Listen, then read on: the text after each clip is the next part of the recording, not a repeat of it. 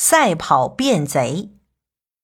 前秦时，芙蓉刚担任冀州州牧不久，就碰上了一件棘手的案子。一天，衙役把两个互相扭打着的男子和一位老婆婆带上了公堂。两个男子互相指责对方是贼，而老婆婆则在一边急得乱叫：“这怎么办呢？这怎么办呢？”原来那天夜里，老婆婆正独自在路上行走，突然斜刺里窜出一个人，将她拦腰抱住，抢了她身上值钱的东西，便慌慌张张跑了。老婆婆又惊又恼，站在那里连连大叫抓贼。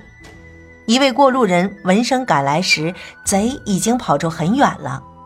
这位过路人拼命往前追，拐了几个弯，好不容易才将贼子抓住。谁料那贼子却反咬一口，硬说过路人才是贼。而当时天色已黑，加上老婆婆的眼睛不好使，究竟哪个才是贼，连她自己也搞不清。芙蓉听后低头沉思。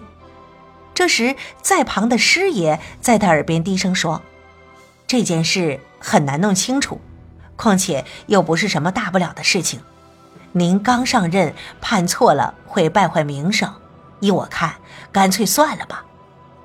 芙蓉眉毛一扬，说：“这怎么能算了呢？